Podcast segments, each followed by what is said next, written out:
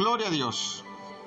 Génesis capítulo 8, texto número 1 dice, hermanos, y se acordó Dios de Noé. Aquí es donde empezamos en algo, hermanos. Comenzamos la prédica.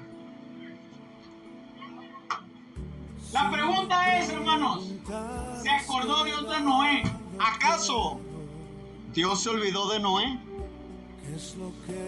A ver, ¿cuántos pueden decir que Dios se olvidó de Noé? ¿Dios se olvidó de Noé? ¿Amén o no amén? No. ¿Dios se olvidó de Noé, hermano Julieta? No. ¿Dios se olvidó de Noé, Dani? Hermano Javier. Ok. A Dios se le olvidan las cosas. Entonces, ¿por qué dice, y me olvidaré de tus hijos? Me olvidaré. A ver, hermanos.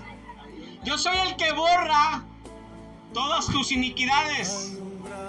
Y no me acuerdo más de ellas. A ver, ¿a Dios se le olvidan las cosas? Ah, a ver, hermanos, paz de Cristo.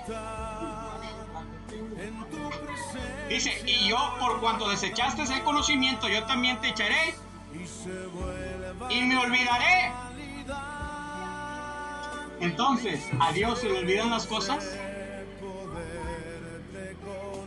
No es porque dice la Biblia que me olvidaré de tus hijos.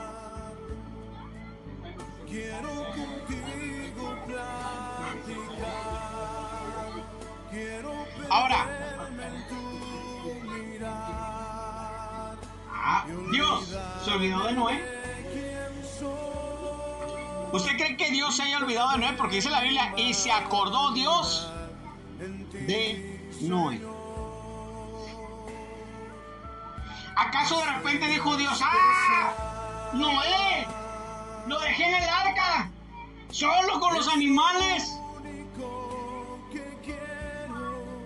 Déjame voy, Noé, ¿cómo estás? ¿Acaso sería así? Porque vea, vea usted, hermano, dice, y se acordó Dios de Noé y de todos y de todas las bestias que estaban con él en el arca. Vea usted, hermano, porque hay predicadores que pueden decir es que Dios se olvidó de Noé. ¿Y acaso Dios se olvidó de Noé? ¿O qué significa? ¿O qué tiene que ver la palabra acordar? ¿Nunca se le olvidó uno de sus hijos en la escuela? No. No.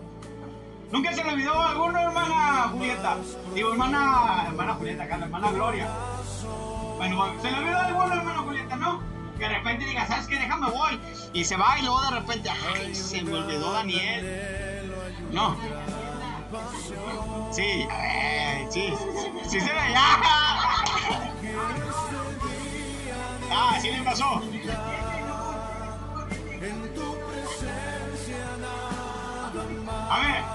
Mónica, ¿alguna vez se te ha olvidado uno? Te dejó en el kinder. Y luego, Mónica.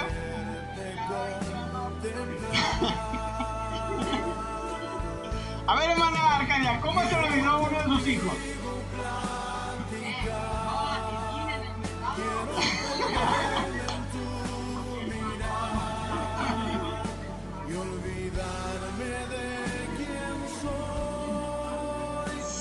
Olvidó, Juan. Vea, vea, hermano, porque mire. A ver, hermano, ¿alguna vez se te ha olvidado uno? A uno hay en la casa que te diga, no, pues aquí ando con Derek, y luego de repente. ¿Sí o no? Sí, sí, sí. ¿Se fija? Aún en la misma casa se le ha olvidado sus, hijos, ¿sí o no?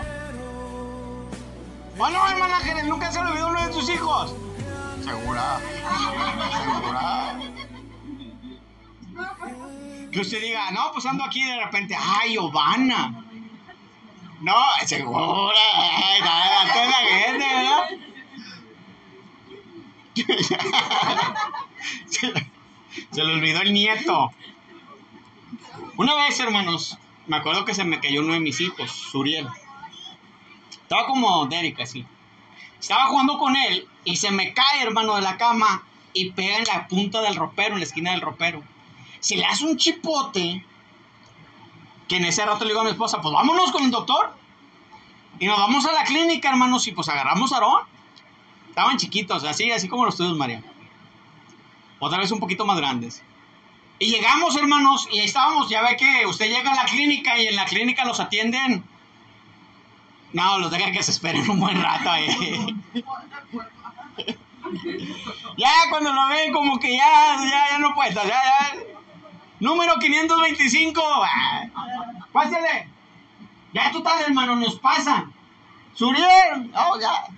Vamos en corto, entra mi esposa y agarro a Suriel y nos metemos al consultorio. Y estando dentro del consultorio. Y Aarón.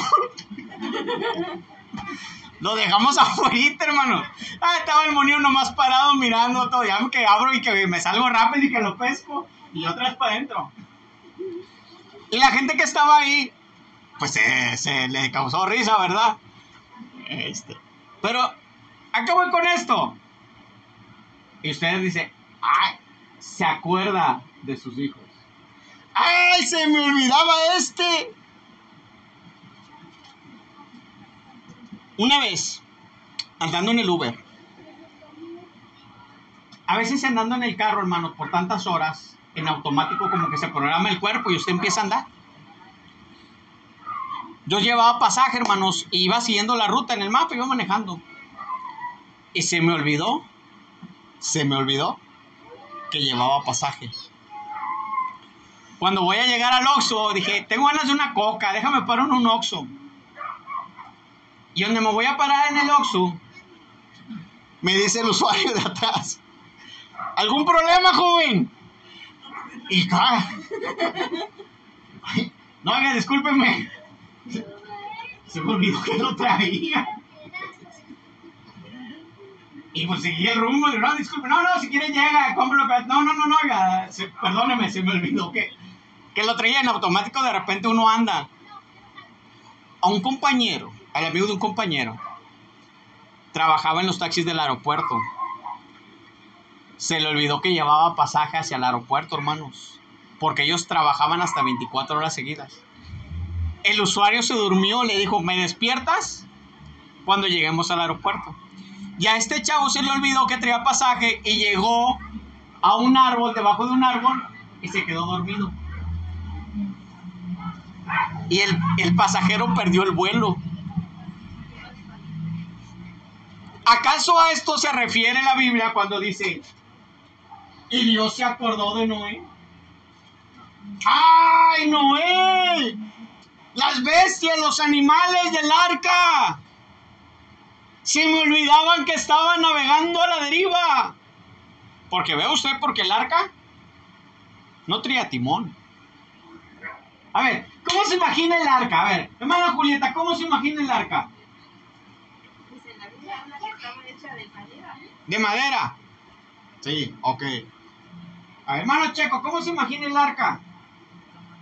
Pues muy, este, muy muy, que le faltaba mucho para poder guiar y todo eso. ¿Pero quién la guiaba? Si no había timón. No, pues se decir muy informal. ¿Andaba a la deriva el arca? Eh, se iba guiando por a como le llevaban las olas. ¿Será? Mónica, ¿cómo te imaginas el arca? Un barco Un barco. El Titanic. No. Más chiquito. más grande. No tanto lujo, pura madera. Ok. Ahora, el arca, hermano, no crea que era acá chafita. Era la mejor madera. Ahora, dice, y la vas a calafatear. O sea que le iba a llenar de brea, como chapopote, para que me entiendan. ¿De dónde aprendió Noé ese oficio? Hablaba ahora con mi pastor y, y estábamos platicando. ¿Y a qué se dedicaba Noé?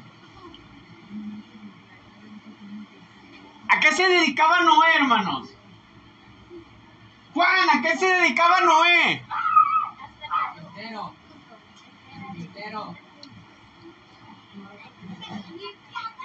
Tacha gorda, ¿verdad? Tú. ¿A qué se dedicaba Noé, Suriel? No sabe. Hermano Javier, ¿a qué se dedicaba Noé? Hermano Cuquito, ¿a qué se dedicaba Noé? Labrábalo. El era pescador. No era pescador, no. ¿A qué se dedicaba Noé, hermano Javier? Era labrador. Labraba. Labraba la, ¡Wow, wow! Labrar. ¡Ah! labraba la madera. ¿Labraba la madera? No. Casi le atino. La piedra. No. ¡Man Ángeles! ¡Man Arcadia! ¡Sorpréndame, Man Arcadia! Pues como dice la Biblia, yo me entera de esos que, que hacen lo, lo de barro. ¿Lo de barro? No. Se llama la... ¿Un alfarero? No. ¿A qué se dedicaba hermana Gloria? No. ¡Don Alfredo! ¿No era arquitecto? No. Don Alfredo, ¿a qué se dedicaba Noé? Hermana Lucy. Ah, Noé, dice. Sí. No, Noé. No es, sí. Y lo- Noé o sí es. Yo creo que sí es. Ahí va. Noé. A ver, hermano Crisóforo. Ah, no, sí, sí, sí estaba, ¿verdad? Sí estaba. No, no estaba, no sabe. Ahí va. Noé se dedicaba nada más y nada menos. Ta, ta, ta, ta. No, sí, ¿verdad? María, a ver, María, ¿a qué se dedicaba Noé? ¿Eh? ¡Eh! ¡Eh! Le está saliendo humo a María, mira. Correcto. Labrar la tierra. Por eso le dije al hermano Javier, ¿casi? Labraba la tierra. Sí. Le dijo la piedra. No, la madera. La madera. O sea, era viñero. ¿Por qué fue lo que.? Yo le dije la tierra.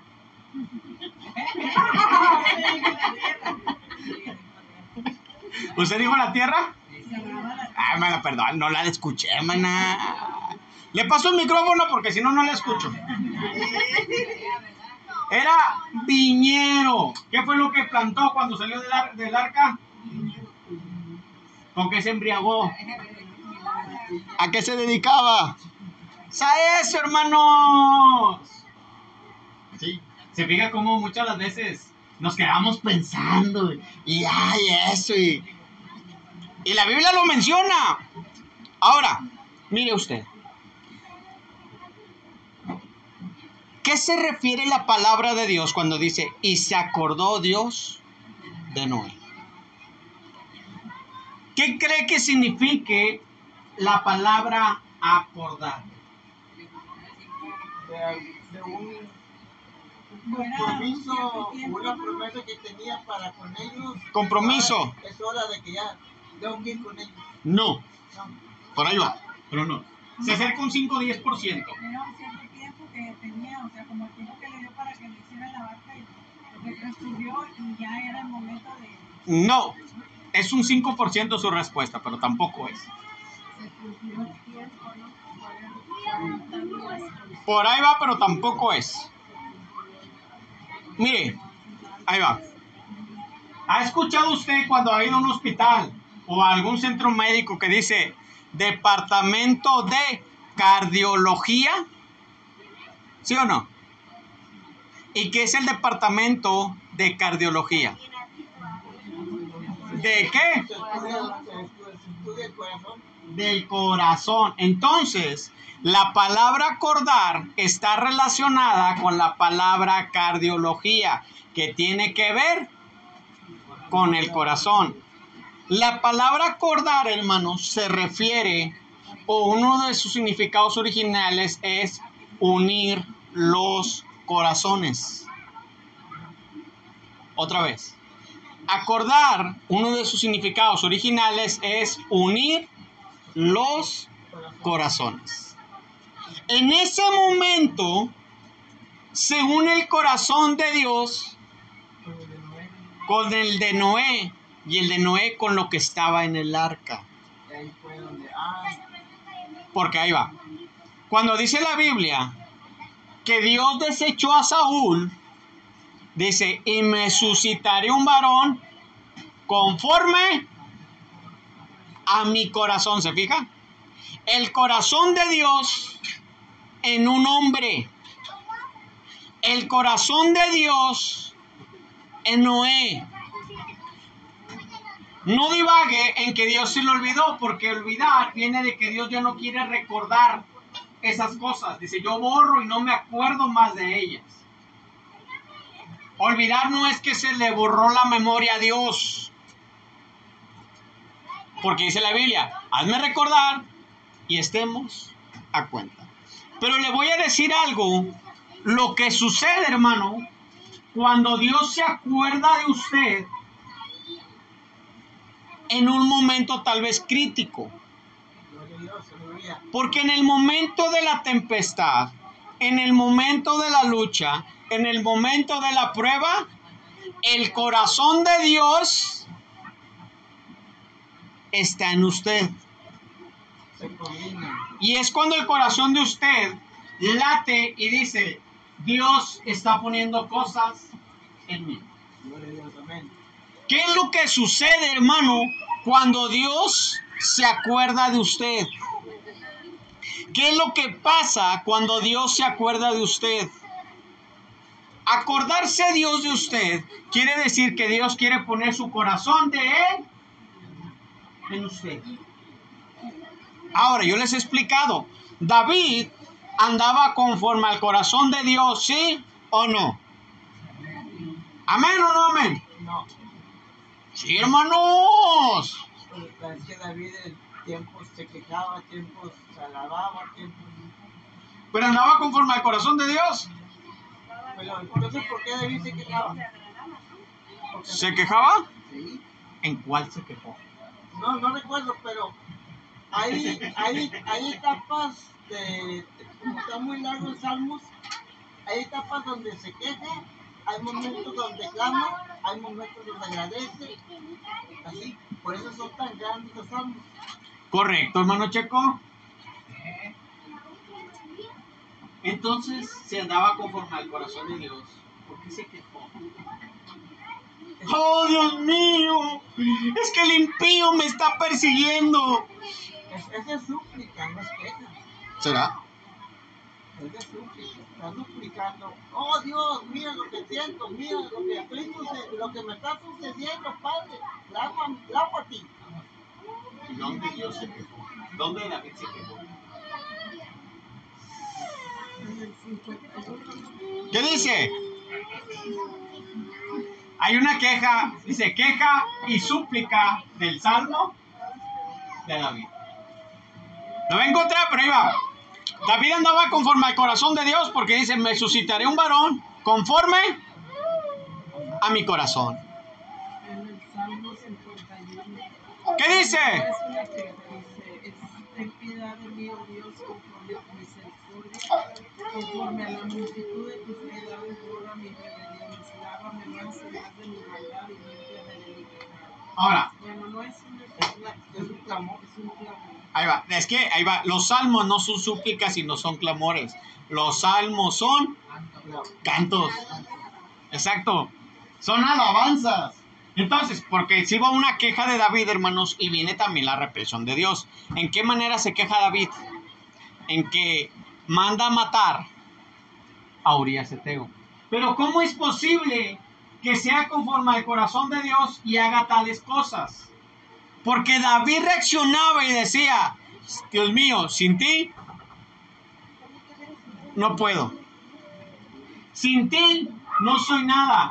Señor, te voy a ofrecer sacrificio. Y le daba sacrificio. Ve usted, hermano, porque la, cuando dice la Biblia, y se acordó Dios de Noé. Dios se acuerda, hermano. En ese momento el corazón de Dios viene con usted. Por eso dice, donde los corazones se qué? Se unen.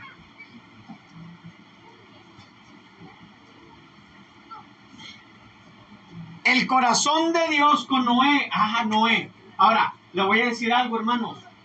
En la circunstancia, en la lucha, en la dificultad, usted debe de buscar a Dios. En todo momento, en la alegría, en la tristeza, en el canto, en el lloro, en lo que usted quiera, debe de ir a buscar a Dios para que se unan los corazones. ¿Sí? ¿Por qué es esto, hermano? Porque ve usted lo que pasa cuando los corazones se unen. Dice, e hizo pasar Dios un viento sobre la tierra y disminuyeron las aguas. Cuando el corazón de Dios está sobre usted, hermano, el ser humano comienza a andar sobre las aguas. Por eso cuando Dios le dice a Pedro, porque Pedro dice, maestro, si eres tú, manda que yo Fíjese bien, porque la palabra de Pedro es, manda tú a que yo váyate. Aquel hermano, aquel centurión decía, Señor, di tú la palabra. Dila, porque yo también soy hombre de autoridad. La conozco. Ve usted, hermano, porque los corazones de Dios sobre las personas. Y en el momento que le dice Dios a, a Pedro, Jesús a Pedro, ven, ¿qué comenzó a hacer Pedro? A caminar. ¿Qué pasó con el centurión? El familiar fue, o el conocido fue, sanado. Ve usted, hermano, porque cuando Dios viene y se acuerda de usted, las aguas disminuyen. Un viento va a soplar, un viento hizo pasar Dios un viento sobre la tierra. Dice que fue Elías, se tapó y un viento apacible pasó. Cuando Jesús se aparece a sus discípulos, Mateo, de Juan capítulo 20, por ahí 22, no recuerdo bien. Dice, y sopló sobre ellos y les dijo, recibid el Espíritu Santo. Entonces, hermano, cuando la persona viene y se postra ante Dios, y Dios se acuerda, y el corazón de Dios viene con usted, ¿qué es lo que pasa? Que el soplo del Espíritu Santo está sobre usted. He ahí la palabra donde dice, les enviaré el consolador. Entonces el Espíritu Santo viene con usted y cuando usted, hermano, está en ese diluvio de problemas, en ese diluvio de enfermedades, en ese diluvio de angustias, Dios hace que venga su Espíritu Santo y las aguas comienzan a disminuir. Entonces, ¿qué es acordar? ¿Dios se lo olvidó? No. Que en ese momento Dios pone el corazón de él sobre Noé.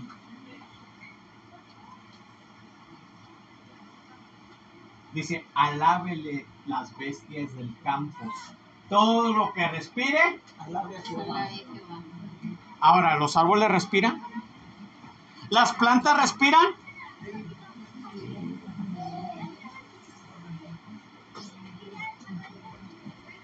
Entonces ve usted lo que es que Dios se acuerde. No es que a Dios se le haya olvidado, es que el corazón de Dios se quiere unir. Lo quiere, bueno, más bien dicho, lo quiere poner en usted. Que usted ande conforme al corazón de Dios. A ver, ¿qué es lo que Dios desea?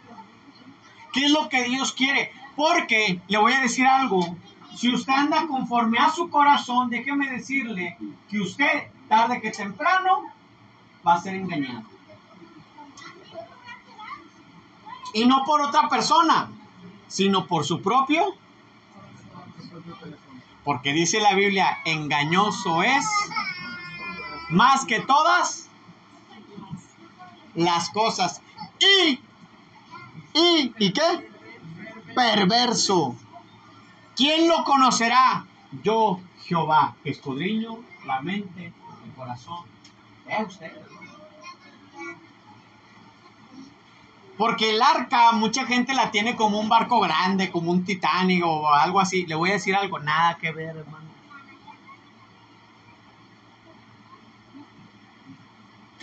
Nada que ver. Cuando Dios le dice a, Moisés, construyete un arca, ¿a poco Noé hizo un barquito? No, porque la palabra arca quiere decir cajón. Un cajón. Entonces el arca era similar a un a una caja, para que me entienda. Entonces cuando la gente dice, ah, es que allá, que en Canadá o no sé dónde, que parte en la Antártida, Antártico, no sé qué, encontraron el arca de Noé. No es cierto, hermano. Si es un barco y lo ponen como un barco, no es cierto, hermano. ¿Te acuerdas del curso, el curso del hermano Jorge? Una de las cosas que era acerca de la teología era la semántica. El significado de las palabras. Entonces, hermano, déjeme decirle algo. Dios se quiere acordar de usted. Dios quiere soplar de su Espíritu Santo sobre usted. Que sus aguas del diluvio disminuyan. El detalle es, ¿usted quiere?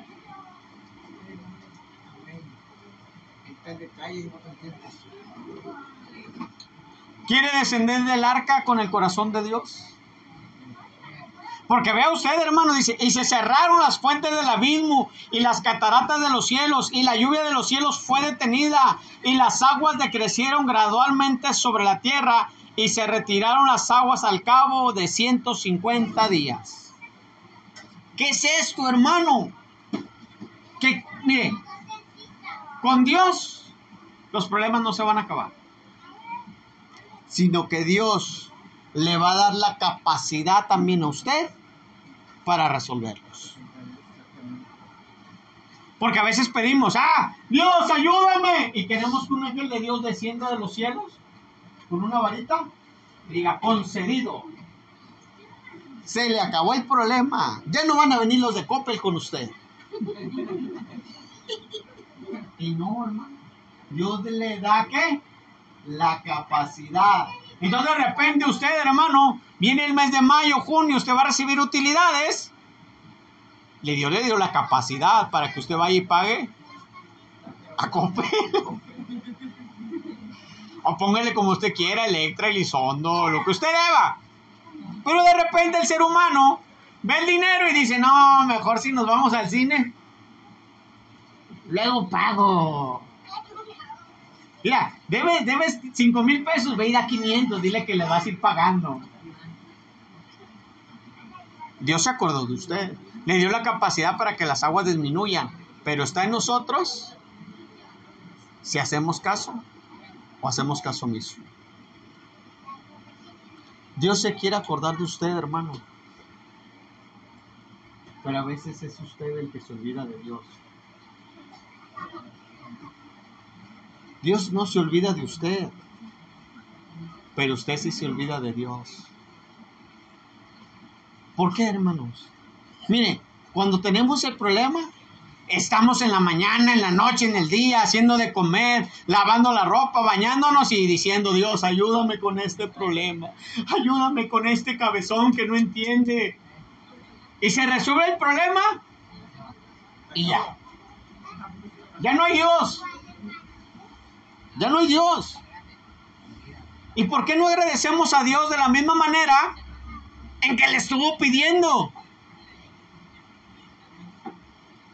¿Se fija cómo usted sí se olvida de Dios?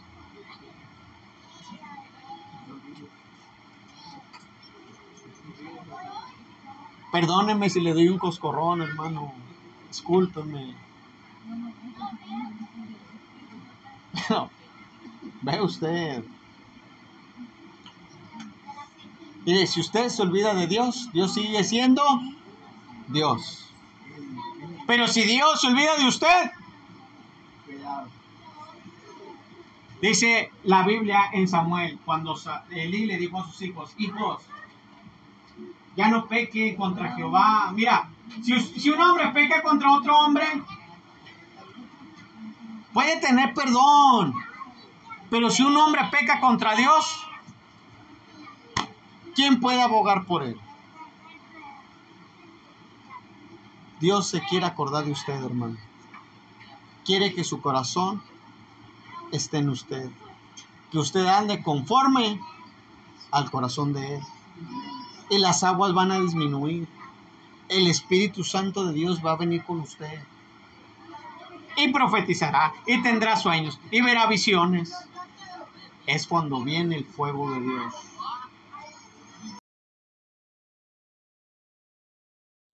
Vamos a abrir nuestra Biblia, el libro de Job, capítulo 2.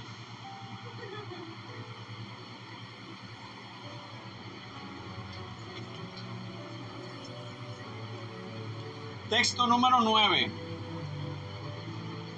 Job capítulo 2, texto número 9. ¿Ya lo tiene? Dice así. Entonces le dijo su mujer, ¿aún retienes tu integridad? Maldice a Dios y muere. Así como está, cierren sus ojos. Padre, en esta hora, en el nombre poderoso de Cristo Jesús, te damos la honra, te damos la gloria y te damos la alabanza. Gracias Dios, porque tú sigues hablando a tu iglesia. Gracias Dios porque sigues ministrándonos. Gracias Dios porque no nos sueltas de tu mano sacrosanta, Señor.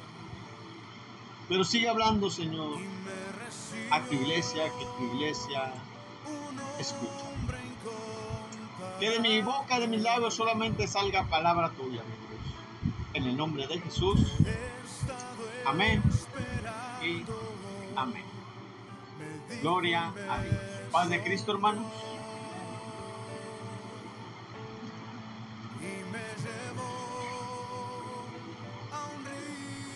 Entonces le dijo su mujer, aún retienes tu integridad, maldice a Dios y muere.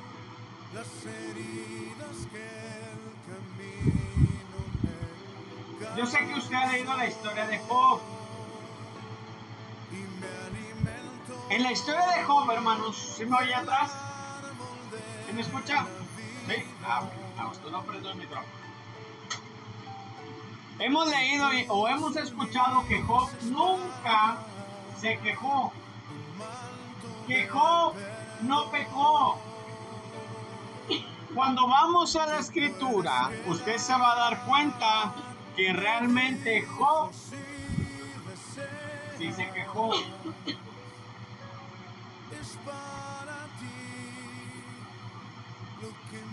Pero le voy a poner, hermanos, ahora algunos ejemplos acerca de todo esto, porque vamos a ver qué es lo que le queda a usted cuando lo ha perdido todo.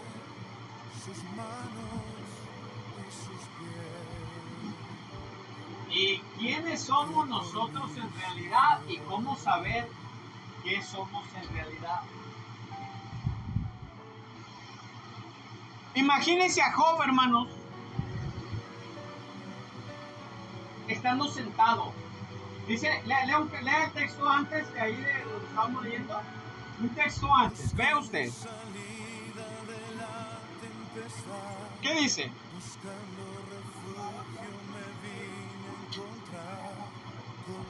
Y tomaba Job un tiesto para qué?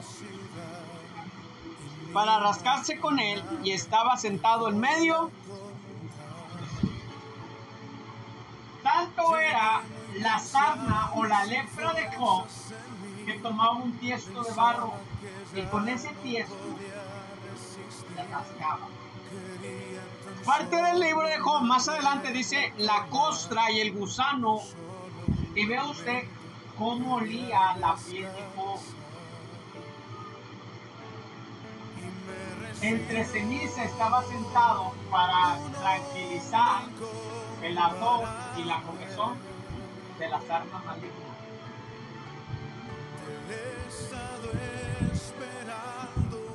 Imagínese Job sentado, hermanos. Perdió a sus hijos, perdió sirvientes, perdió parte de su riqueza. Y luego lo ve la mujer. Y la mujer lo ve y ¿qué le dice? ¿Eh? ¿Todavía mantienes tu integridad? Vea usted, hermano.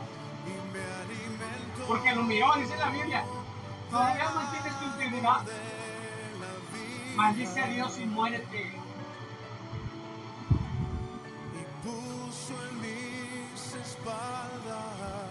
¿Qué es, hermano?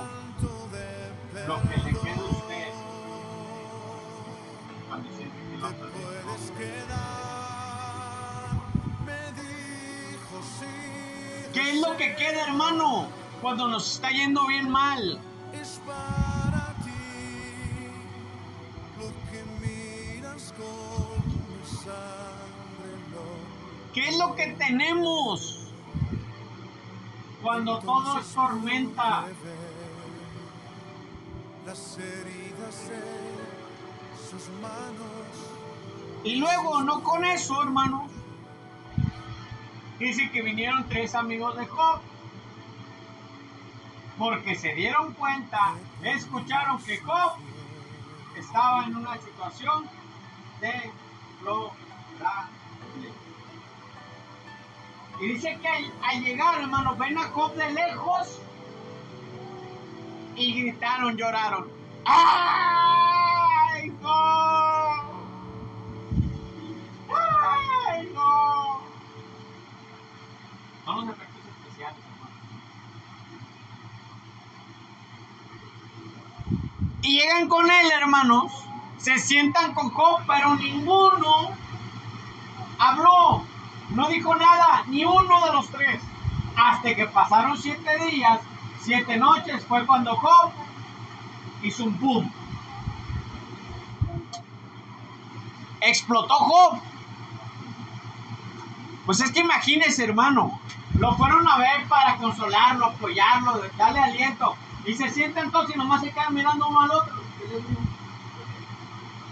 Hasta que Job dice que su boca y maldijo. Para esos que dicen que Job no dijo nada, ahí está.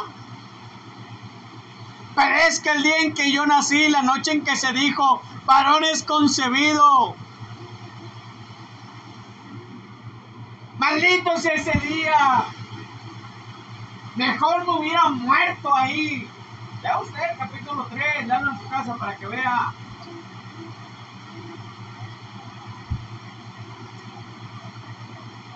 Porque a veces decimos, es que Job nunca dijo nada. No sé, pues ve ahí, hermano. Y se va a encontrar con capítulos más adelante donde dice Job, diré mi queja.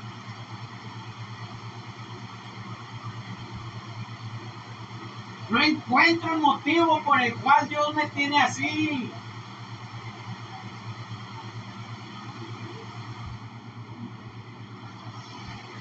Y luego quien pensó que le iba a apoyar, la mujer, ¿qué le dijo la mujer? Ya te hacía muerto, joven. Pues ya te hacía adorando a otros dioses.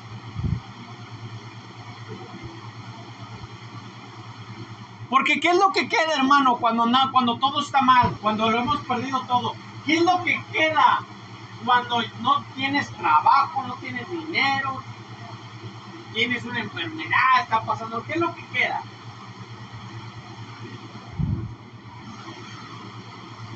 ¿Qué queda? Dígame usted.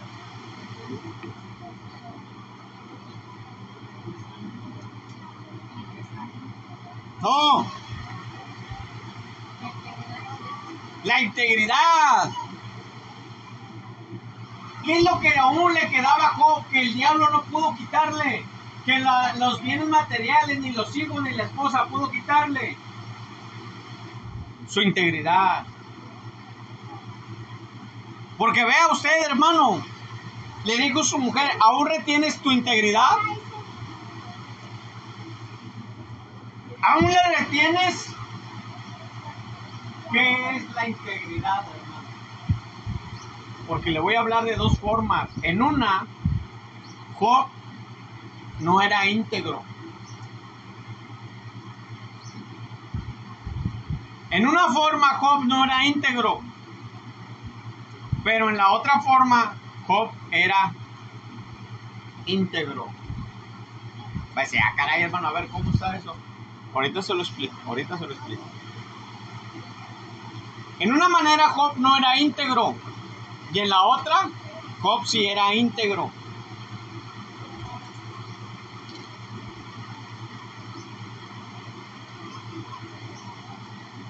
¿Qué significa integridad? ¿Qué quiere decir integridad?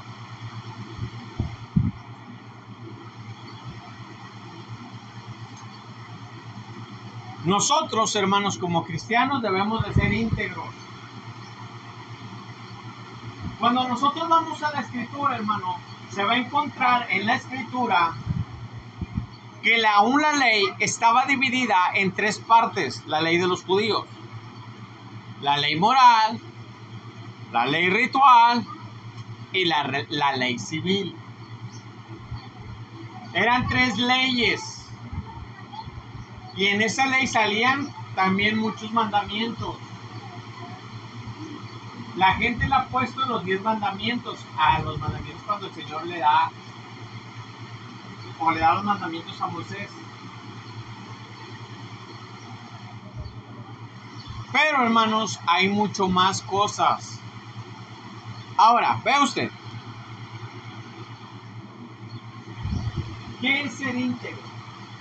En las leyes, hermanos, es el error de muchos cristianos, de muchos pastores, que confunden la ley ritual, la moral y la civil, que las tres fueron clavadas en la cruz del Calvario. Y no es así, hermanos. Porque el mismo maestro dice, yo no vine a abrogar la ley, sino a cumplirla o abolir la ley. Si yo vine a cumplirla. Y la ley, ¿cuál es la ley que el Señor clava en la cruz del Calvario?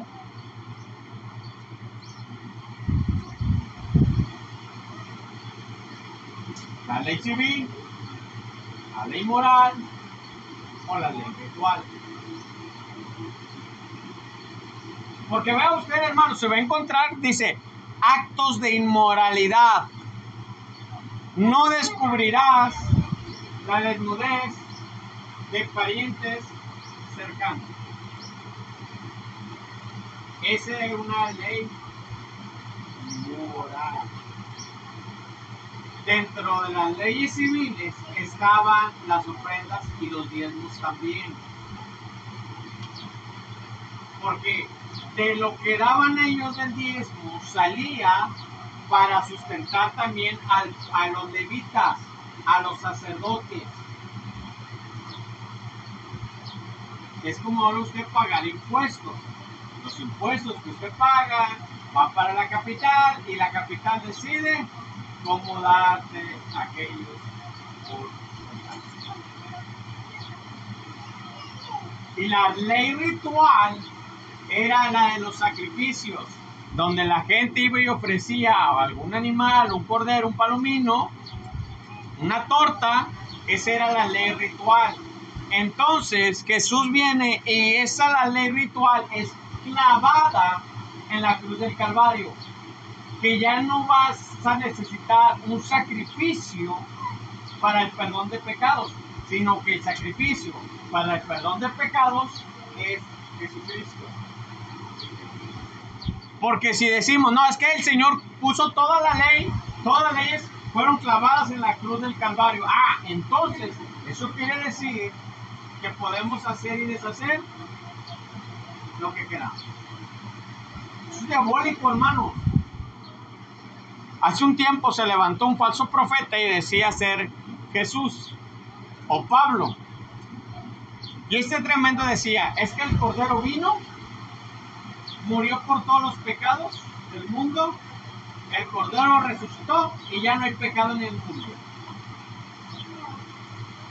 Y muchos lo seguían y rompían las Biblias.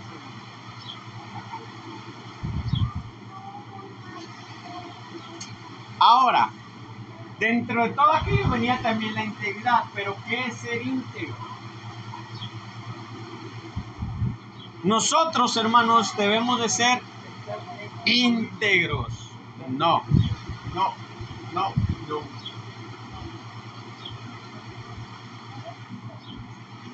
Ser íntegro La palabra integridad, su significado, o el significado de origen es aquel que no ha, no ha sido alcanzado, aquel que no ha sido alcanzado. Entonces, Job era íntegro o no era íntegro. En dos maneras le voy a decir las cosas, sí y no. Porque a Job después dice, lo que tanto temía, eso me sucedió. Quiere decir que el mal alcanzó a Job.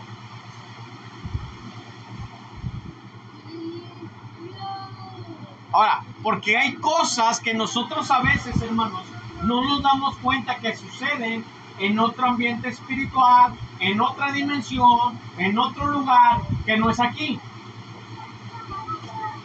Porque Job no sabía que Dios se lo había presumido a Satanás. ¿O sí sabía? Job no se dio cuenta de la charla que hubo donde llegaron los hijos de Dios, entre los cuales también vino Satanás, y que Dios le dice a Satanás, ¿no has visto a mi siervo Job? Eh, a ver, quítale lo que tiene, quítaselo. ¿Ya lo viste? No pecó. A ver, ese hombre que no va que no va por su carne, nada más no le quites la vida, adelante, ve. ¿Ve usted? Pero a la vez no fue alcanzado por el mal porque se mantuvo firme.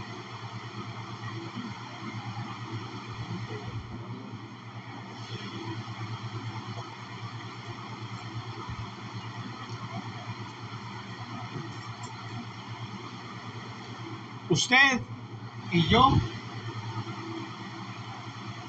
debemos de mantenernos íntegros.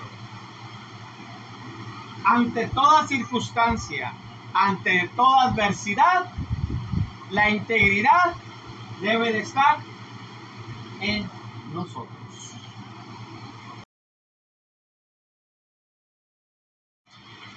Gloria a Dios. Amén, hermanos. El tema de ahora lo llamo venciendo al viejo hombre. Efesios capítulo 4, texto 22. Lo vuelvo a repetir, dice. En cuanto a la pasada manera de vivir, despojaos del viejo hombre, que está viciado conforme a los deseos engañosos, y renovaos en el espíritu de vuestra mente, ¿sí? Y vestido del nuevo hombre creado según Dios en la justicia y santidad de la verdad. Paz de Cristo, hermanos. Tiempo atrás, hace como unas cuatro o cinco semanas, yo creo, les hablé acerca de la diferencia entre cambiar y ser transformado. La diferencia entre cambiar y ser transformado. Hay gente que cambia y hay gente que es transformada. Ahí va. Dice, en cuanto a la pasada manera de vivir despojados del viejo hombre que está viciado conforme a los deseos engañosos. Fíjese bien. El viejo hombre está viciado conforme a los deseos engañosos.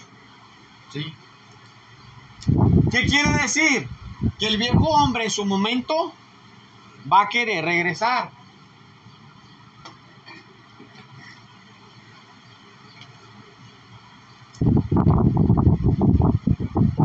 Ahí va, hermanos. Fíjese bien. Dice, y renovaos en el espíritu de vuestra mente. La transformación, hermanos, se da. Hay cosas que a veces no dejamos. Hay cosas que a veces nosotros no dejamos de hacer. sabiendo que ofendemos a Dios. El viejo hombre es aquel, hermanos, el que quiere regresarlo al mundo. ¿Cómo puedo vencer al viejo hombre? Ahí va. Cuando se refiere al viejo hombre, hermanos, mire, no se me duerma, sé que tiene calor. Allá atrás, no se me duerma, no se me duerma, no se me duerma. Sé que tiene calor, tranquilo. tranquilo. Ahora vamos a poner el mini split aquí, hermanos, miren. Aunque se salga el aire, vamos a tener un mini split. Ahí va, fíjese bien. ¿Cómo puedo yo hacer frente al viejo hombre? El viejo hombre es su yo pecador. El viejo yo que quedó atrás, que estaba viciado, que es viciado en sus deseos engañosos. ¿sí? Ese viejo yo un día va a querer regresar en usted. Ese es el viejo hombre. Ese es el viejo hombre.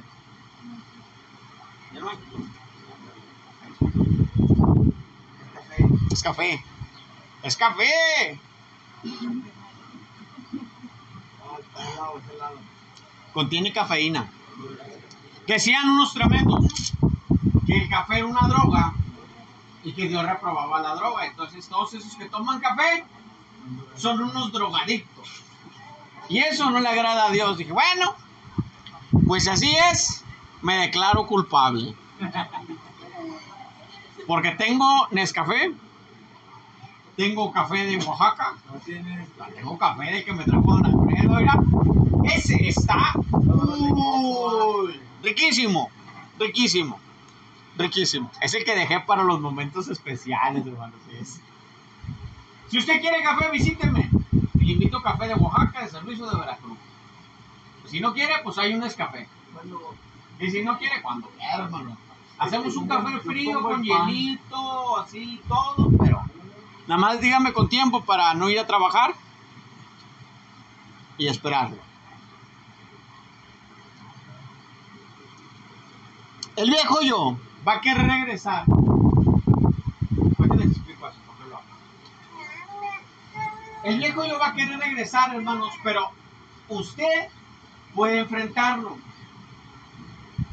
Pero fíjese bien, el viejo yo quiere regresar, hermanos, y vea qué es lo que provoca en las personas. ¿Qué es lo que provoca el viejo yo para que nuevamente vuelvan a caer, hermanos?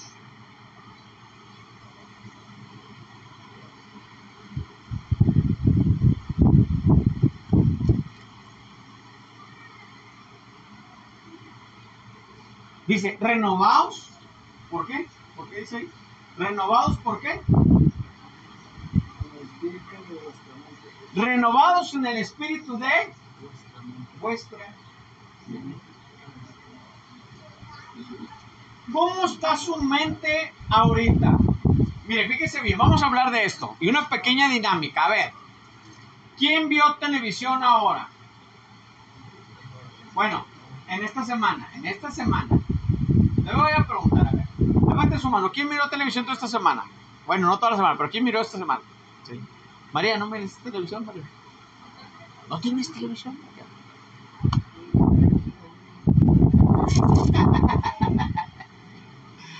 Ahora, ¿cuántos escucharon la radio esta semana?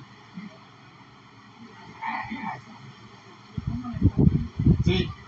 ¿Cuántos vieron Facebook? ¿Cuántos vieron YouTube? ¿Cuántos vieron Twitter, Instagram? Todo eso. Ahora, ¿cómo está su mente? Ahí va, porque fíjese bien, en, en, en todo eso empieza a aparecer también el viejo yo, que quiere volverlo, ¿a dónde? Fíjese bien, al, al viejo viciado conforme a los deseos engañosos. ¿Sí? Ahora, fíjese bien. Ahí voy, ahí voy, voy.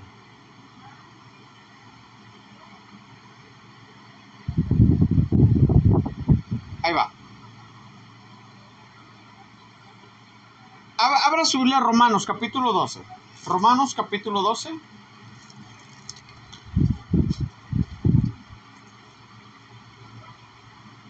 Romanos está en el Nuevo Testamento, después de los Hechos. ¿Sí? Hechos está después de los Evangelios. Capítulo 12. Fíjese bien. Así que hermanos, os ruego por las misericordias de Dios que presentéis vuestros cuerpos en sacrificio vivo, en sacrificio vivo santo, agradable a Dios, que es vuestro culto racional. No os conforméis a este siglo, sino transformaos por medio de la renovación de vuestro entendimiento, para que comprobéis cuál sea la buena voluntad de Dios, agradable y perfecta. Ahora, la mente es donde se comienzan a producir tantas cosas. En la mente de usted, hermano, va a correr muchas cosas. Mire, hay personas que padecen ansiedad. ¿Qué es la ansiedad? Hay gente que padece depresión. Ahora veía un post que ponían ahí, hermanos, decía, aquel que se suicidó no fue porque no tuviera confianza, que por esto, que porque le faltaba Dios en su corazón, no, fue porque nadie lo escuchó. Recriminando que si uno se suicida, la culpa es de los demás. Ah, caray. ¿Y cuándo se acercó conmigo a hablar entonces?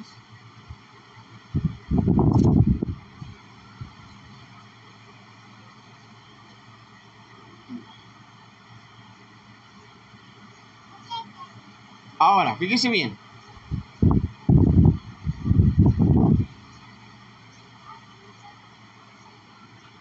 La mente usted la tiene que renovar. Hay pasajes, lo que yo ahorita les hablaba, que muchas las veces pasamos desapercibidos o los tenemos como textos bíblicos cotidianos, los decimos en la lluvia de textos, pero realmente no trascendemos en los textos.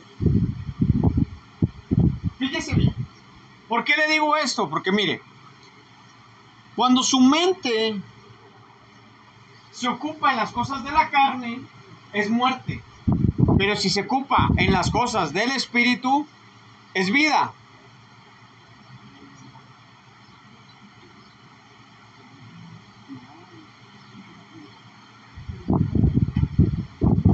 Abra su Biblia, ahí mismo en Romanos capítulo 8, texto número 6. Fíjese bien cómo dice.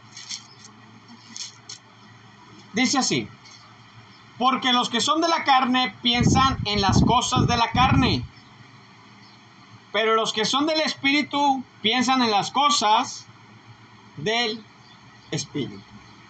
Ahora, le voy a leer una versión. La Peshita, manuscritos del hebreo al español, romanos, ¿qué les dije? Fíjense bien cómo dice aquí. Ahí va.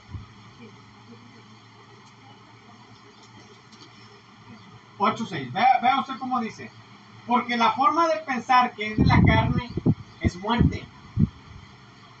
Pero la manera de pensar que es del espíritu es vida y paz. Otra vez, se lo voy a leer en esta versión. Porque la forma de pensar que es de la carne es muerte. Pero la manera de pensar que es del espíritu es vida y paz. ¿Qué quiere decir? El viejo hombre, hermanos, piensa en las cosas de la carne.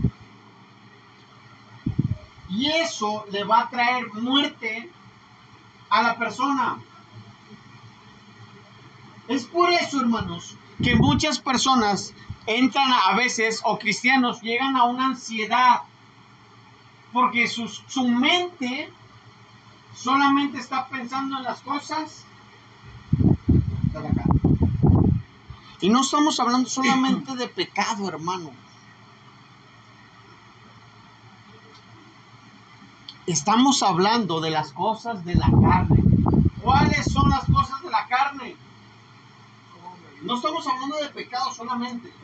Quítese, quítese eso de, de pecado. En comer, vestir, trabajar, son cosas de la carne. A veces las personas están pensando tanto en el trabajo que se olvidan de quién les proveyó el trabajo. A veces están pensando tanto en qué van a comer cuando la Biblia dice no te preocupes. Claro, usted no puede dejar de comer, eso es obvio, hermano, eso es obvio. Pero vea, porque el pensar eso, hermano, le va a ocasionar a usted muerte, ansiedad, depresión.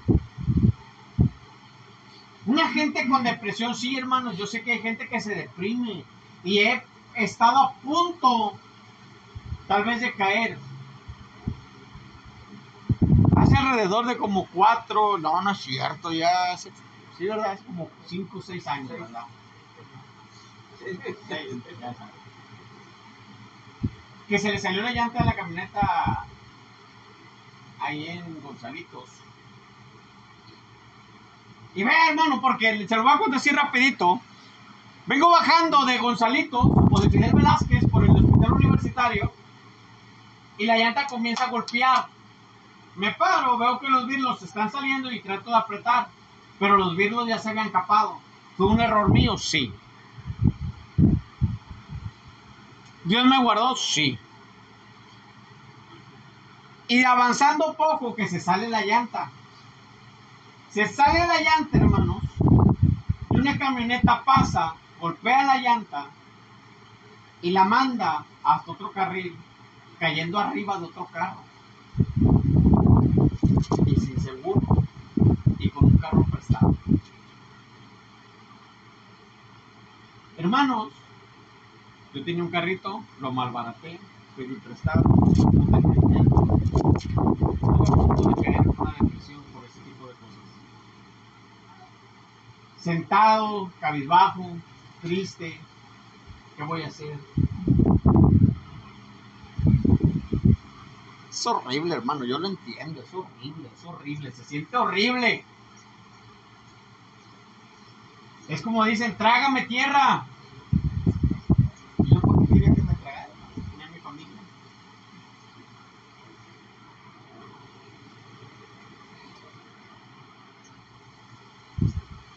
Si no me hicieron por Dios, que con mi esposa, me hundo. Porque mi esposa fue la que me dio la palmada en la espalda. Para que seguir adelante. Sí hubo gente que me ayudó, sí, hermano, hubo gente cercana que me ayudó. Pero a veces no es tanto lo material, sino el que está.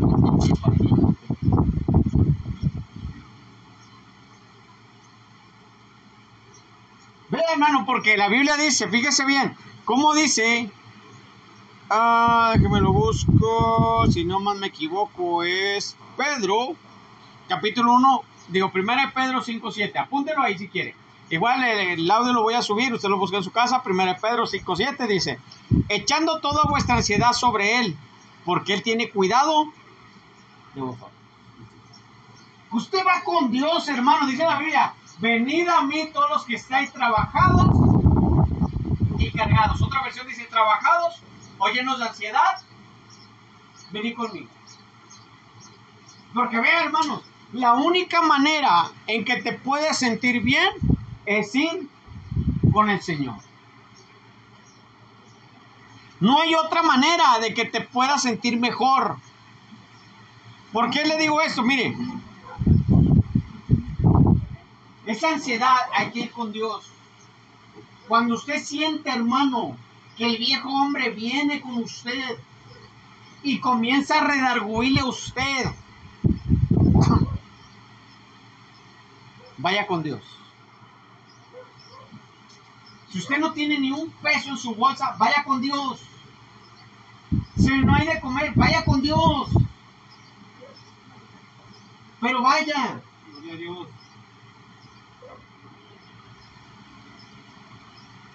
¿Por qué, hermano? Porque Él va a tener cuidado de usted.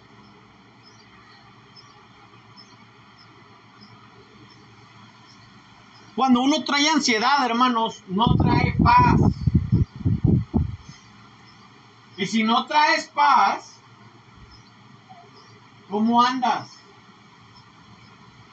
Por eso, cuando la Biblia le menciona acerca, cuando Jesús dice, mi paso os dejo, huele a pies de harina.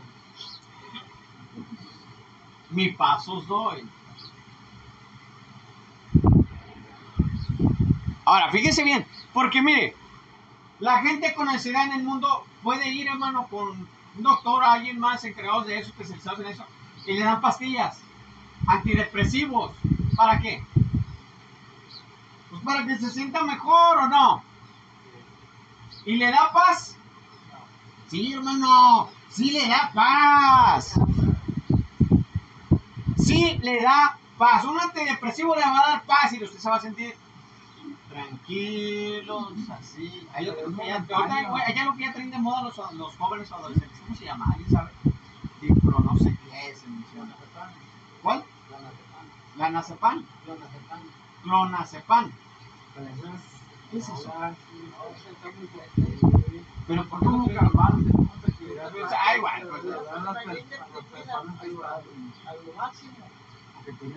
a ver, hable uno y el otro profetice. A les entendí. Es que eso se lo hermano para que Ah, no esté triste. Entonces, ¿Cuál- ¿Cómo se llama? Clonazepam. hay varias, está Bueno. Esa cosa, los mazapanes esos, son los que traen de moda los jóvenes y adolescentes. ¿Y eso le trae paz? Tómese uno, a ver si le trae paz. Sí le trae paz, hermano. Mire, la paz es tranquilidad. Usted va a estar así. Sí, trae paz, pero ahí va. Pero, pero, pero, si no lo necesita, no se lo tome. Porque la Biblia dice, mi paz os dejo, mi paz os doy. Yo no les doy la paz como el mundo se la da. Quiere decir que el mundo también le da paz. No sea religioso, hermano, el mundo también le da paz. ¿Sí? Cuando usted llega a su casa, de repente, ay, paz, tranquilidad. ¿Sí o no? Sí.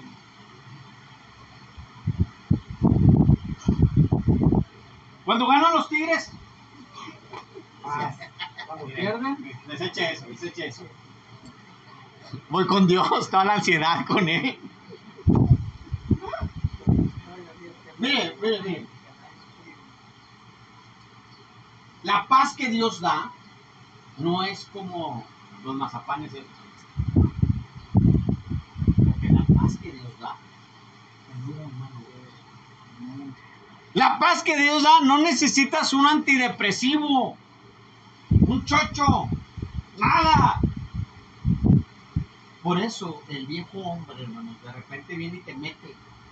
Mira cómo andas, cómo te sientes. ¿Y por qué se sienten así, hermanos? Porque no van a buscar a Dios. Mire, por más cargado que andes, lleno de ansiedad, problemas, las cosas que tú tengas, vas con Dios Dios te da paz. Y luego ya tú te levantas y ah, lleno de problemas, pero con una tranquilidad que Dios da. Porque aquí es donde entra el otro pasaje. Que muchos dicen, Filipenses 4.13. ¿Sí o no, hermanos? Todos, muchos dicen ese pasaje. Filipenses 4.13. ¿Qué dice Filipenses 4.13? Todo lo puedo en Cristo. Y, le voy a ser sincero, miren. Todos se saben ese texto. ¿Qué cristiano no se sabe Filipenses 4.13? Todos, hermanos, todos. Y a veces nos paramos, hermanos. Tengo problemas, hermanos, pero todo lo puedo en Cristo que me fortalece. Y no es cierto, hermanos. No es cierto. Porque están esperando a que Cristo venga, el Espíritu Santo venga y lo fortalezca, le dé usted fuerzas. Y ese texto no se refiere a eso, hermanos. Para nada. pensamos de que Dios va a venir y nos va a hacer fuertes. Listo, ya eres fuerte. No, no, hermano, no se trata de esto. Es aquí, es aquí donde les digo también que cómo pasamos desapercibidos los textos. Le voy dando cómo vencer al viejo hombre. Primeramente, su mente. Vaya con Dios. Toda su ansiedad con Dios.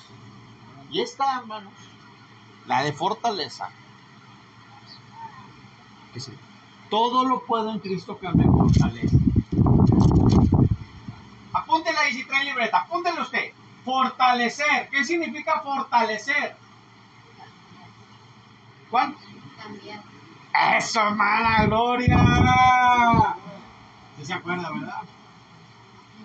Fortalecer no significa que Dios va a venir y te va a dar fuerzas. De que, ay, ay, ya no puedo, hermano. Yo- muchacho, ¿verdad? Es un borbollito, es un muchacho. Cuidado. Fortalecer no es eso, hermano. La gente lo asimila que de repente usted va caminando, le da sed, se hidrata y listo. No, no, no, no, no, no, no, no, no. Fortalecer significa hacer un cambio.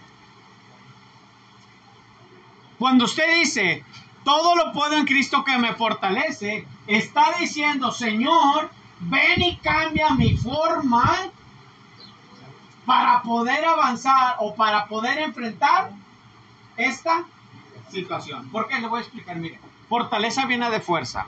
Los hombres cuando hacen fuerza, o las mujeres, o el cuerpo humano cuando hace fuerza, no se queda igual. ¿Qué pasa? Cambia, cambia. Sí. Cambia. Eso es. ¿Qué le está diciendo? Señor, todo lo puedo en Cristo que me cambia, que me transforma. Ahora, te le voy a hablar acerca de la transformación. Hacer un cambio. ¿Quiere enfrentar las situaciones difíciles? ¿Quiere enfrentar al viejo hombre? Necesita cambiar muchas cosas. Hablaba con una de mis tías en esta semana y hablábamos acerca de eso. Cualquiera cambia, hermano. Todos pueden cambiar. No, no es cierto, hermano, no pueden cambiar. Sí, hermano, todos cambian. ¿Cuántas veces ha cambiado usted en este tiempo? Sencillo, fácil, a ver. ¿A quién le pregunto? ¿A quién le pregunto? Ay, la- ponte el tenis, hermano, ya ve, ya ve, Ya cambié. ya cambió. Todos cambiamos. ¿Sí? ¿Por qué, hermanos? Mire, para que Dios lo pueda, o lo- usted pueda enfrentar las situaciones, necesita que Dios lo cambie, lo transforme. Es una realidad. Si usted antes no oraba, póngase a orar. Si usted antes leía el periódico, cambie eso y lea la Biblia. Es, es- es en serio, hermano. Mire, cuando usted comienza a leer, hermano, la palabra de Dios, escudriñar no significa solamente, hermanos, leer aquí, leer allá, no, no. Para poder llegar o ir creciendo, no solamente, no solamente se trata de orar y leer Biblia. Sí, hermano, sí, eso es lo primordial. Eso es lo primordial. Pero usted no se puede enfrascar, o sea, hacerse un ermitaño bíblico. Porque hay cristianos ermitaños bíblicos. Bueno, cristianos er- ermitaños o ermitaños cristianos. ¿Qué es esto? ¿Qué es un ermitaño? Aquel que está allá en el bosque. Y allá se queda. Como cristianos, a veces nos metemos en eso. A veces nos metemos en eso. No, yo nada más la palabra de Dios y lo que diga la palabra de Dios. Así es. Claro, hermanos. Claro que así es. Pero se toman la Biblia de Génesis, Apocalipsis de una manera literal. Ahora, fíjense bien en lo que me voy a atrever a decir. Todo lo que está en la Biblia es la perfecta voluntad de Dios. Todo lo que está en la Biblia es la perfecta voluntad de Dios. Amén o no amén. ¿Era la voluntad de Dios que las hijas de Lot se acostaran con él?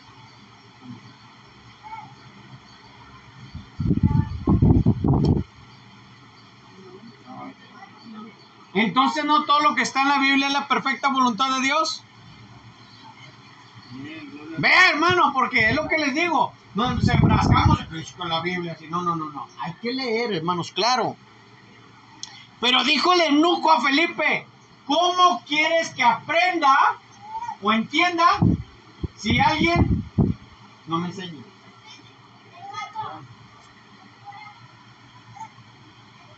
El viejo hombre está viciado en los deseos engañosos.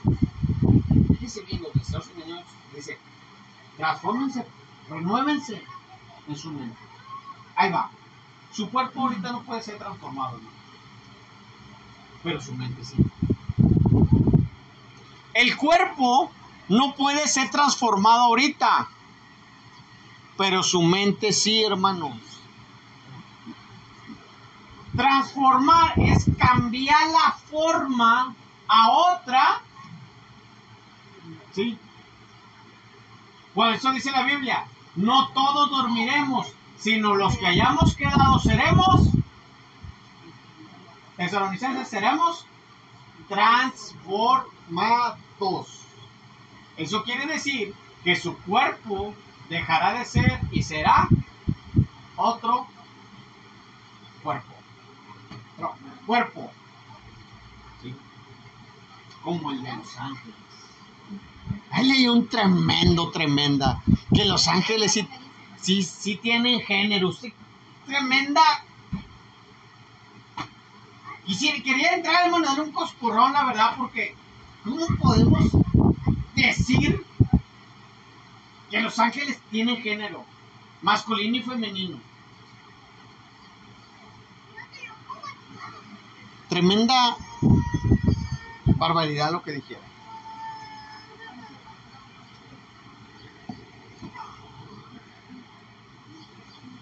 La presencia de Dios.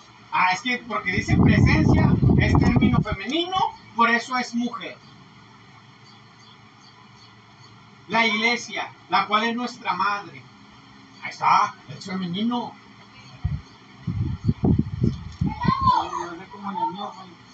Sí, sí.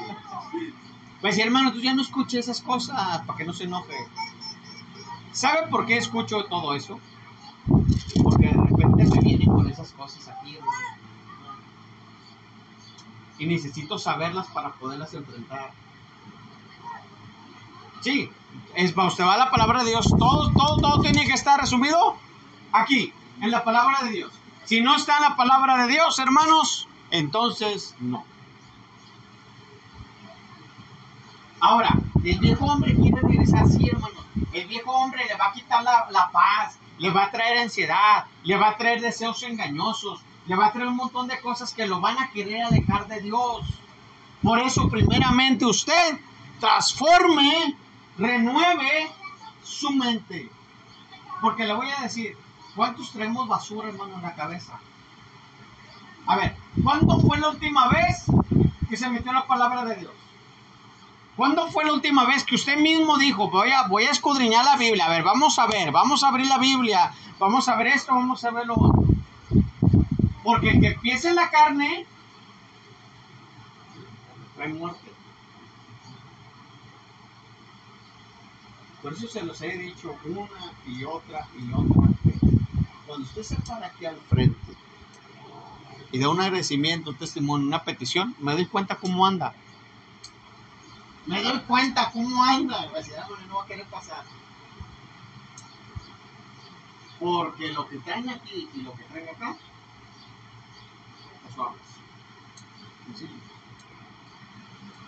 De eso habla.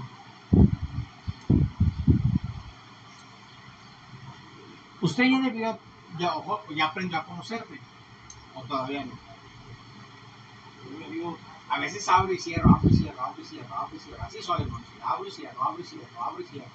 Mi corazón. Sí.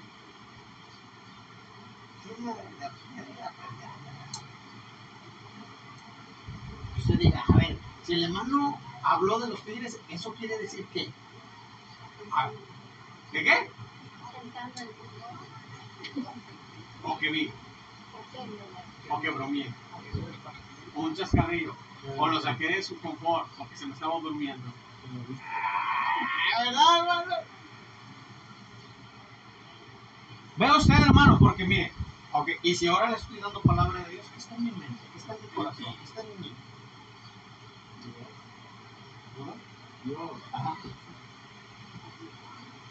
Porque lo que usted habla, hermano, fíjese bien, ahí se refleja el nuevo hombre. Pero si usted de repente me se para, hermano, ah, hermanos, es que no he podido cambiar, sigo con la cerveza, hermanos. Eso quiere decir que el viejo hombre no ha muerto, está. Así es. Necesita renovarla. ¿Qué renovarla, hermano? Quite las cosas viejas que están ahí. Sacúdase. Que si son dos, son tres, son uno, sacúdase. Que si es el pantalón, la falda, sacúdase. Que si es un velo, un desvelo, sacúdase. Porque les soy sincero, dice la Biblia que no juzgará a las que traen velo. Ah, Isaías capítulo 3, ahí dice. Ahí dice, y Dios va, es más, va a dar juicio. Dice, esas que se ponen, ¿cómo se llama? Su ruborcito, sus, bueno, ahí dice sus pomitos de olor, andan con sus velos, andan con sus tacones, traen tacones, que dice que andan con sus tacones.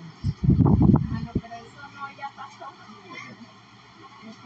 Ahí dice, hacemos, hacemos exegesis, dice, profecía a las hijas Sión. ¿Y quiénes son las hijas de Sión? A ver, ¿usted es hija de sí o no? Sí. ¿Usted es hija de? ¿Usted es hija de? Elisa, ¿eres hija de Sión?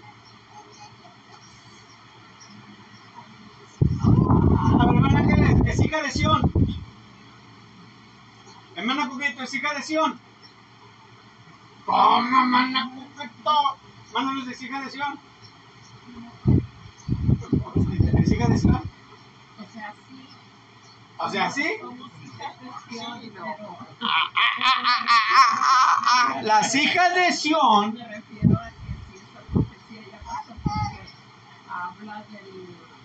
Dice, y en vez de perfume les daré pestilencia. A ver, las hijas de Sión, quiere decir, Sión significa cielo. Las hijas del cielo. Y no estamos hablando que son ángeles femeninos, estamos hablando de ustedes. ¡Las hermanas! Capítulo 3. ¡Las hermanas! A ver, ¿quién, quién usa perfume de las hermanas? Ahí dice, y en vez de perfume les dará. Dice, y es que usan tacón también. Pero no motilemos los textos, dice, las que van haciendo son, van bailando. Movimientos sexys. Ahora, es el velo, hermanos. No es ese velo. No se asusten. ¿Trae su significado? Sí. ¿Por qué? Lea los contextos, pero ya eso sería otra historia. Ahí va. Vean ustedes, sacúdase, sacuda su mente. ¿Qué trae en su mente? A veces en nuestra mente hay basura, por eso dice, renuévela. ¿Qué dice, hermana? que se ensorbece. Sensor. Sí, pues también las hijas de Sion. ¿Cuántas no hay aquí que de que yo mero, hermana, yo las puedo todas, no necesito de ninguna hermana para seguir adelante? Ah, ¿quiénes son aquellas? y ojos desvergonzados. Pues sí, pues es que nadie ve lo que mira ella. Síguele, síguele. Danzando, Ah, Así no le hago. Pero ahí se ve. ¿Mande? De otros, hermanas. De otras hermanas que no son de la Nueva Esperanza. así. Sí. Ahí va, porque fíjese bien. Ahí va. Miren, no me quiero meter en camisa. Bueno, no, no, no es que me meta en camisa, no, pero no quiero meter en, meterme en ese tema ahorita. Porque le puedo hablar de las joyas.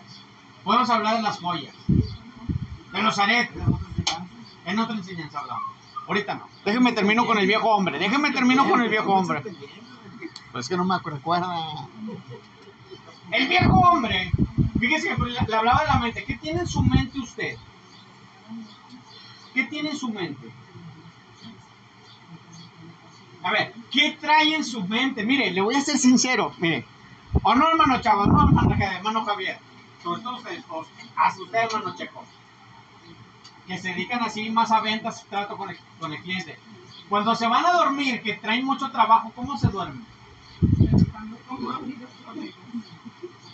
¿Qué voy a hacer mañana? ¿Sí o no, hermano Javier? A ver, ¿cuántas maderas me voy a llevar? Barrotes, simbra, chalanges, esto, aquello. Hermano Checo, a ver, y... La hermana acá, hermano, se me vendió todo. Fíjese bien, ahora, fíjese bien, no está mal, sino que es acudir la mente. A ver, se quita, empiezo a meter. Dios, palabra, fortaleza. ¿Por qué? Porque eso nos va a acabar. En un momento, hermanos, como hijos de Dios, está bien, hermano, cuando usted se mete en esa santidad con Dios, anda en la búsqueda de Dios, pero muchas veces no, no me lo voy a tomar a mal o a lo mejor me lo tomo mal, pero muchas las veces hay cristianos que no que se vuelvan locos, hermanos, sino que ya no vuelven a una realidad. Es que la iglesia debe de ser perfecta y no debe de pecar. La iglesia no debe de pecar, es correcto. Pero viene el perfeccionismo donde nadie comete errores. Eso, eso es vivir en otro mundo que no es este. Es la realidad, hermano.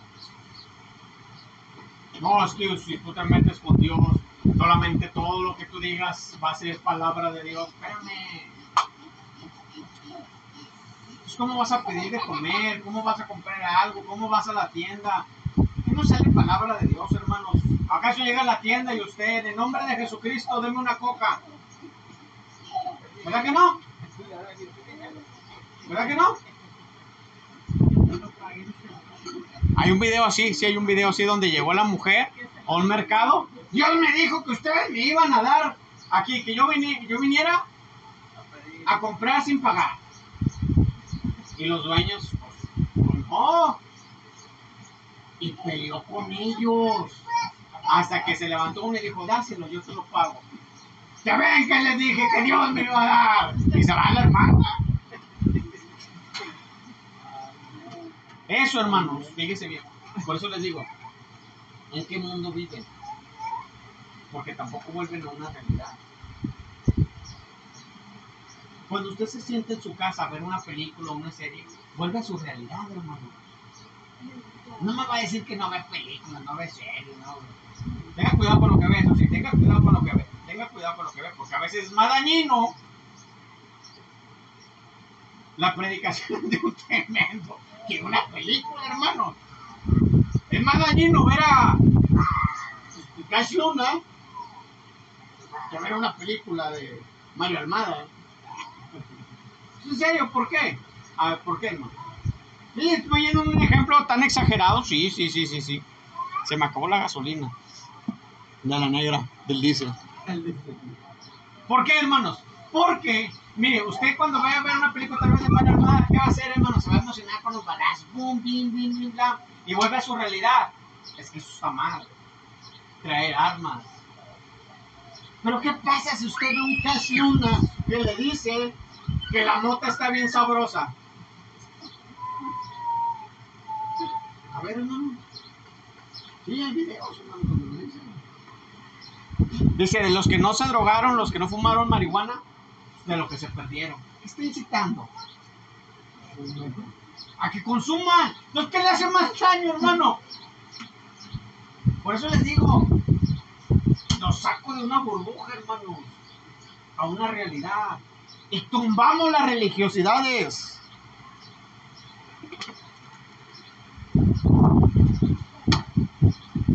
¿Alguien ha ido a Real de 14?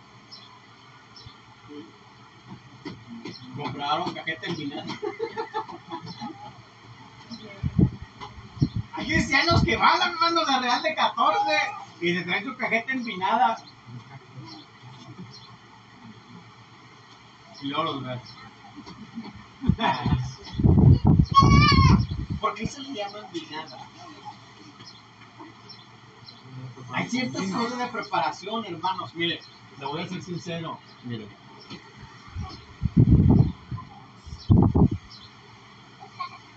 Dice, no, y no digo que usted vaya y compre cajeta empinada, no, no, no, pero de repente, no, no, la cajeta de empinada es de Satanás, apártate de aquí. Pero imagínese que usted come una cucharadita de eso. Ok, está bien, está bien. Se lo paso, se lo paso, una cucharadita ahí de empinada. Pero usted en su casa de repente dice, pues vamos a darnos unos tiboncitos, un montoncito de grasa, frijoles a la charra con mantequita, cueritos, ¿cómo le llaman? Chorizo. Y de repente vienen acá una salsita con especies, tomates y todo, y ¿qué le va a hacer más daño?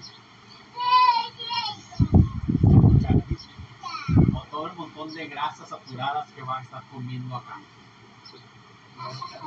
Ah, verdad, verdad, sí. Ay, bueno, pero es que está bien sabroso el timoncito, todo. Mire, lo saco de, aquella religiosidad, de aquella burbuja. Porque el viejo hombre, también está atado a la religiosidad. El viejo hombre no se quiere deshacer, hermano, de las religiosidades. Si supiera que cuánto daño hace la religiosidad de la iglesia, hermano, es tremendo. Hermano, si vamos a religiosidades, les podría decir que nadie puede estar tomando agua aquí. Si vamos por religiosidades, nadie puede estar sin agua. Si vamos por religiosidades, todos tienen que estar aquí. Vamos por religiosidades, hay un montón de cosas, hermanos, religiosas. Es más, yo tendría que traer saco, corbata y andar fajado y caminar a su. Hermanos, gloria al Señor. Usted me conoce cómo hablo, así como hablo con usted, así hablo aparte, X cosas, hermanos. Así soy. En un tiempo tuve el viejo hombre, hermanos, trayendo caretas de querer ser como otros. ¿O que no podías hacer eso? La religiosidad destruye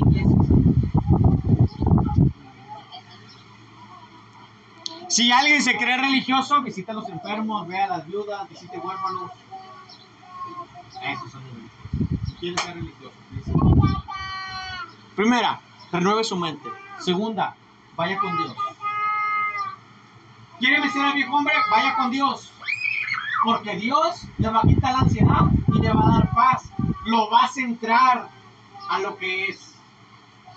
Porque dice, encomienda a Jehová tus caminos. Bien. Y es, verdad. A ver, señor, ¿qué compro? ¿El pantalón azul o el pantalón blanco? A veces eso lo llena de ansiedad. Lo viene la palabra de Dios. ¿Para qué quieres más pantalones si tienes un montón ahí adentro? Además, tú eres mujer, debes usar pantalones. ¿Vas de Cristo, hermano? La Biblia dice que la No dice, hermano, no dice. La Biblia no dice que debe usar pantalones. Esa es otra religiosidad, pero va. Ya no me voy a meter en eso. Luego ya me. Entonces, va con Dios. Se siente triste, vaya con Dios. El viejo hombre lo está haciendo de que de repente quiere ir a pecar, vaya con Dios. Le va a dar paz, tranquilidad. Y por último, fortalezca en Deje que Dios cambie lo que tenga que cambiar en usted para que el hombre se vaya. ¿Quiere qué es, hermano, cambiar? Deje que Dios cambie lo que tenga que cambiar. Para que ahora sí pueda decir usted, todo lo puedo en Cristo, que me cambia. Porque Dios lo va a cambiar conforme a la situación que esté pasando. Amén, hermanos, puestos de pie.